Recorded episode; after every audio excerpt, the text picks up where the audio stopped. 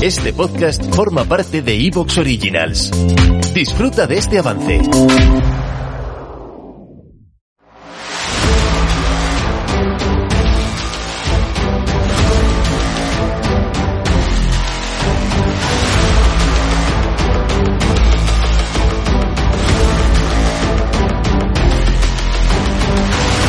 Bienvenidos al podcast Técnica Fórmula 1.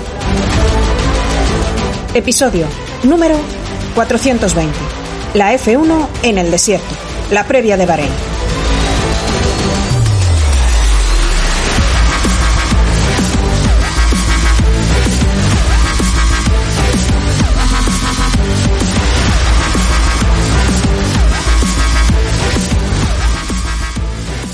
Bienvenidos al podcast Técnica Fórmula 1. Con todos vosotros, un día más, Raúl Molina.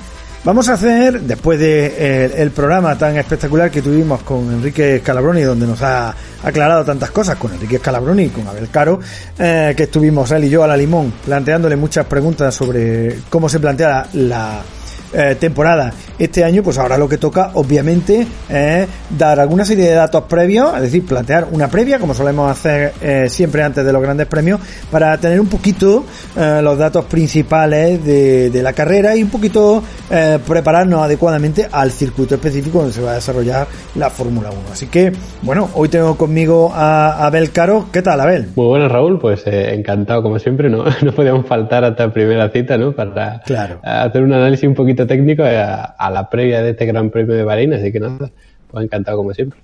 Genial. Y, hombre, como siempre solemos hacer antes de las carreras, ¿no? La verdad es que eh, yo creo que después del podcast que hemos grabado con, con Enrique, yo creo que eh, ahí más o menos eh, quedaba muy claro cuál era nuestra expectación ante, ante esta carrera. Pero te pregunto como siempre, ¿no? ¿qué, ¿Qué esperas de esta carrera? Hombre, eh, siendo objetivo, la verdad no creo que a Mercedes se le vaya a escapar por mucho, ni mucho menos. que bueno, que por temas que comentaremos un poco más adelante de los neumáticos pueden tener alguna dificultad y tal, pues, pues eh, eso lo espero, pero como deseo, ¿no? No como algo que crea que va a pasar mucho. Entonces, ah, bueno. pues espero un, un Mercedes dominando, imagino. Eh, ojalá que no esté muy lejos el Red Bull, sobre todo el de Verstappen, porque imagino que Pérez se tendrá que todavía adaptar un poco al coche bueno, lo bueno es que como es un poco pues el circuito en el que han estado en los test, pues más o menos se habrá podido adaptar un poco, pero bueno, imagino que todavía pues estará un poco por detrás. Y eso sí, luego ya, eh, después de estos dos equipos, pues sí que espero que haya una lucha bastante fuerte, ¿no? Creo que eh, hay equipos de los que esperamos mucho, otros de los que no sabemos qué esperar, entonces, bueno, si tenemos en esa lucha, pues a lo mejor a pues Aston Martin con el PIN, con McLaren, con Ferrari, a lo mejor también se une ahí veremos si Alfa Tauri también da la sorpresa, que también he leído por ahí bastante expectación con ellos. Entonces, bueno, que al menos esa zona media pues nos regale cosas divertidas. Sí, la verdad es que, fíjate, yo lo que espero de, esta carrera es sobre todo que se despejen las dudas que todos tenemos, ¿no? Es decir, madre mía, ¿dónde está cada uno? Ha avanzado Ferrari, ha avanzado McLaren, ha avanzado Alpine, Mercedes tiene problemas, Red Bull los puede coger, ¿no? Pues esa es realmente mis expectativas más grandes respecto de esta eh, de esta carrera, ¿no? Y también al ser una carrera nocturna y empezar la temporada con una carrera nocturna, pues también va a ser bonito, ¿no? También siempre es un aliciente especial, ¿no?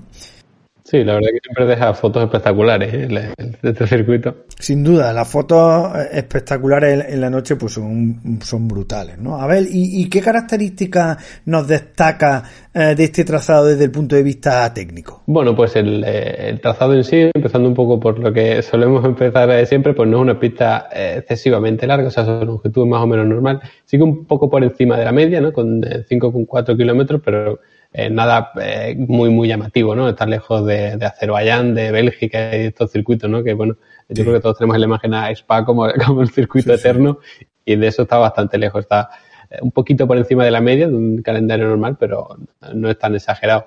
Luego sí que tiene una, una distancia hasta la primera curva bastante generosa, son algo más de 500 metros entonces ahí pues podemos tener algo de emoción. Una vez más, no es algo descabellado, no es, eh, una locura como por ejemplo en el circuito de Sochi, pero sí que puede tener bastante emoción, ¿no? Por, por esa salida, a ver si el que sale con rebufo puede aprovechar eh, la zona limpia, la zona sucia también para adelantar. Así que, bueno, yo creo que la salida también estará interesante.